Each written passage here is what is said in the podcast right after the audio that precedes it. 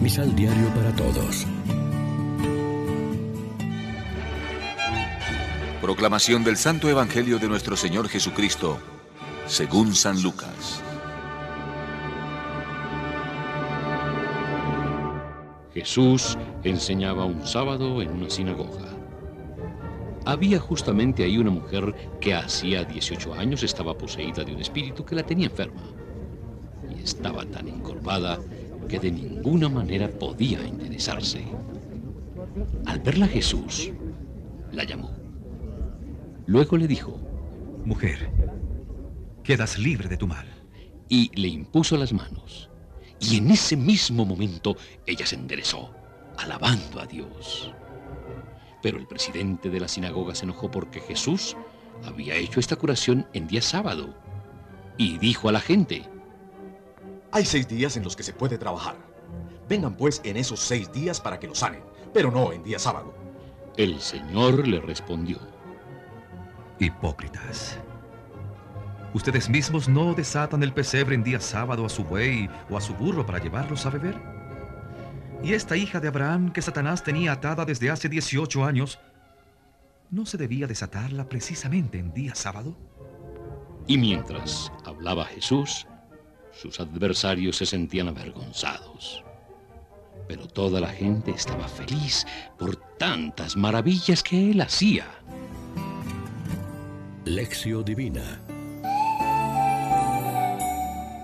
Amigos, ¿qué tal? Hoy es lunes 26 de octubre y a esta hora nos alimentamos con el pan de la palabra. Jesús se dedica a curar, a salvar, a transmitir vida. El sábado, para nosotros con mayor razón el domingo, es el día semanal que recuerda a los creyentes la victoria de Dios contra todo mal y toda esclavitud. La caridad con las personas es superior a muchas otras cosas, sobre todo a unas leyes exageradas que hemos inventado y que invocamos oportunamente cuando no queremos gastar nuestro tiempo en beneficio de los demás.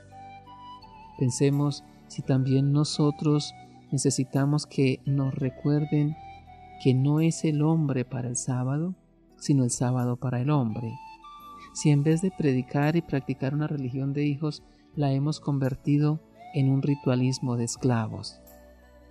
Podríamos proponernos hacer cada domingo algún acto de caridad, tener un detalle para con quien está enfermo o un anciano, hacer una llamada telefónica amable, enviar un mensaje de texto, visitar a algún pariente que tenemos abandonado, desatar a alguien al que tal vez nosotros mismos hemos atado con nuestros juicios o nuestro trato despectivo. Reflexionemos. En el día de domingo, además de participar en la celebración eucarística, que ciertamente es el punto culminante de la jornada, ayudamos a enderezarse a las personas que están agobiadas por diversos males. Oremos juntos. Señor Jesús, que dijiste, la mies es mucha y los obreros pocos, queremos ser apóstoles de tu amor para llevar un mensaje de alegría y esperanza a los hermanos. Amén.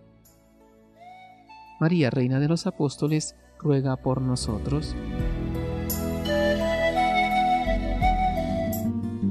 Complementa los ocho pasos de la Alexio Divina adquiriendo el emisal Pan de la Palabra en Librería San Pablo o distribuidores. Más información www.sanpablo.co Pan de la Palabra. Vive la reflexión.